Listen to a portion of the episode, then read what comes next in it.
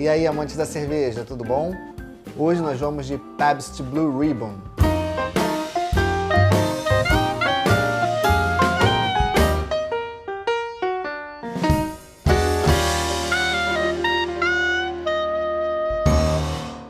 A cervejaria Pabst Brewing Company foi fundada em Milwaukee em 1844. Uma cervejaria super tradicional e sua American Lager também um rótulo tradicionalíssimo, clássico, dentro da história americana, sobrevivendo à lei seca, enfim.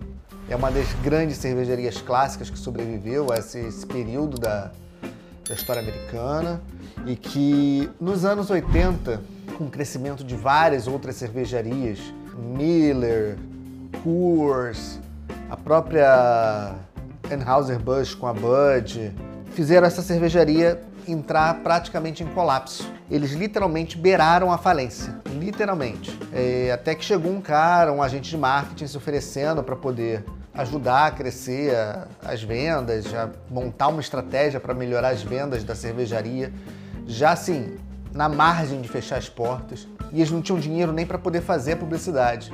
E o que o cara fez? Pegou várias latinhas da Blue Ribbon, tacou na mala do carro, laços azuis, cartolas, camisetas com a marca e começou a rodar os Estados Unidos em centros universitários, dando de brinde para os universitários essas, essas camisas, principalmente para a galera mais hipster, que começou a utilizar essas camisetas, usar as cartolas, usar os laços e beber é dessa cerveja, já que era de graça, né? Começaram a fazer uma propaganda gratuita. E o hype foi tão grande que as pessoas começaram a ver aquilo e começaram a voltar a consumir. Muito mais do que já se consumiu. Hoje ela é uma das marcas mais consumidas nos Estados Unidos. Por conta desse boom. Esse cara hoje é um dos acionistas da empresa, obviamente. E o nome Blue Ribbon, é, laço azul, tem a ver com as garrafas que eram embaladas no gargalo com uma fita azul. Daí o nome, a Blue Ribbon, a fita azul, a garrafa da fita azul. E acabou que Pabst Blue Ribbon batizou esse rótulo tão conhecido. É uma American Lager, não é de se esperar muito. Ela chegou há pouco tempo no Brasil, está sendo produzida aqui no Brasil pela cervejaria New Age. Vamos ver se, o se o rótulo tem alguma informação. Nada demais, as coisas de sempre. Ingredientes: água, malte de cevada, milho e lúpulo. Graduação alcoólica 4,5% nada demais. É, não é uma cerveja de se esperar muito, é uma cerveja que me custou menos de 4 reais. Infelizmente ela não está tendo uma boa divulgação, o que significa que logo logo ela pode sair do mercado brasileiro. Ela está sendo apenas licenciada pela New Age para ser produzida aqui. Vamos ver como é que vai se desenrolar né, a, o consumo, o comércio dessa cerveja no Brasil, que eu não vejo grande futuro, já que ela não está tendo uma publicidade tão grande e sendo uma cerveja de massa, seria legal ela ser inserida nesse nicho de massa. Ela é uma cerveja de massa nos Estados Unidos e não se propõe a ser nada além disso, tá? E eu acredito que aqui também não, não tenha perspectivas muito diferentes. Mas é difícil concorrer com as gigantes do mercado. Vamos pro copo?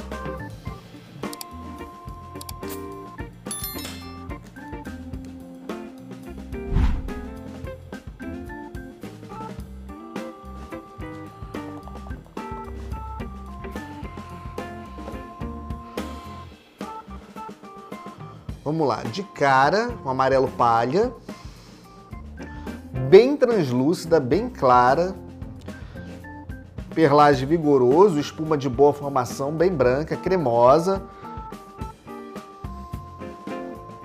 O aroma típico de uma American Lager. Muito malte. Grãos brancos, miolo de pão branco. Alguma coisa que lembra pimenta branca. Lúpulo herbal muito sutil, muito sutil mesmo, quase imperceptível. Uma de boa retenção, pelo visto ela manteve uma boa capa durante um bom tempo. É um herbal muito tipo chá verde. Tem algo como se ele me lembrasse uma pimenta branca.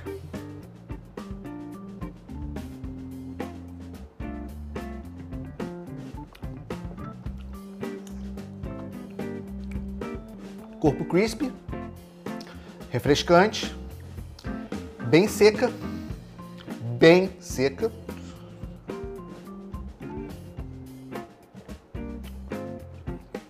Corpo médio baixo para baixo, mas não chega a ser aguada. Sabor maltado em primeiro plano. Com um leve final lupulado, um amargor sutil, mas aparece. Muito trazendo equilíbrio. É uma lager bem feita, não tem como negar isso. É uma American Lager, não se propõe a entregar muito.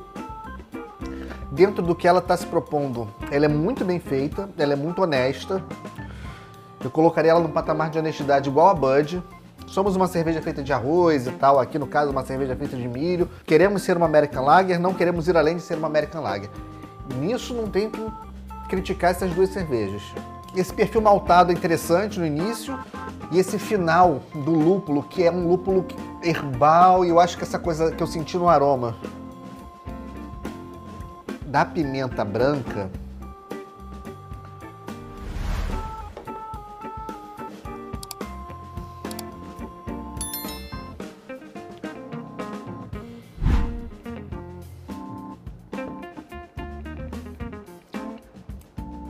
é algo que me lembra é um lúpulo que me lembra um, um lemon pepper, um condimento puxando para essa linha. Não é uma cerveja ruim, também não é nada excepcional, mas é uma excelente cerveja para o verão, praia, churrasco, bate-papo com os amigos, uma noite quente, um dia quente. É uma cerveja de baixo teor alcoólico, então é aquela que no churrasco você vai tomar umas quatro, seis latinhas de boa, tranquilo, na piscina, na... assim, ela é para isso. É a proposta dela. E nisso ela cumpre muito bem. Uma cerveja relativamente barata, encontrei a menos de 4 reais no supermercado. Então na internet é mais fácil de encontrar ainda. Empório eu acho difícil pelo perfil dela, ela é muito cerveja de massa para ir para Empório. Eu acredito que internet e supermercados sejam os caminhos mais fáceis de encontrar. E é isso, é uma American Lager. Nada além de uma American Lager, né, no nível das cervejas de massa, melhor do que muitas cervejas de massa que a gente tem por aqui mas também nada de excepcional. Só honesta no que ela se propõe. Saúde!